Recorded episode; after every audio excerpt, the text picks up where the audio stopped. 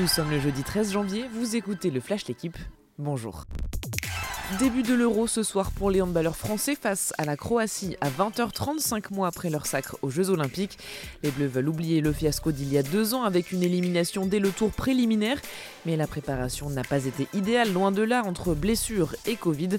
Parmi les absents, Luka Karabatic, Rémili, Nguessan et les Français s'avancent avec un seul match de préparation dans les jambes et donc sans beaucoup de certitude. Le tirage au sort de l'Open d'Australie a eu lieu cette nuit et la participation de Novak Djokovic est toujours incertaine.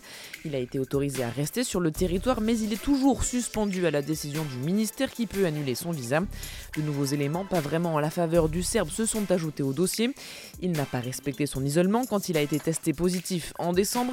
Il y a une erreur dans son formulaire d'entrée en Australie et la date de son test PCR pourrait avoir été manipulée.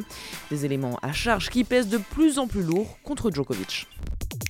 Grand ménage aux Girondins, le président Gérard Lopez a annoncé hier vouloir se séparer de plusieurs de ses joueurs, parmi eux Laurent Koscielny, encore capitaine il y a quelques mois.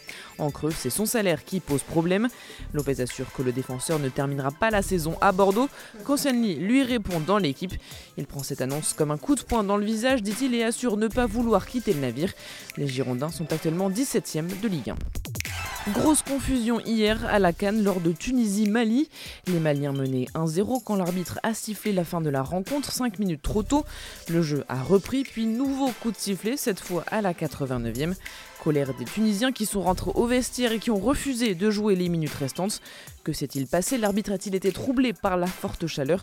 En tout cas, victoire du Mali 1-0, mais c'est plutôt cet énorme cafouillage qui restera dans les annales. Merci d'avoir écouté le Flash d'équipe. Bonne journée.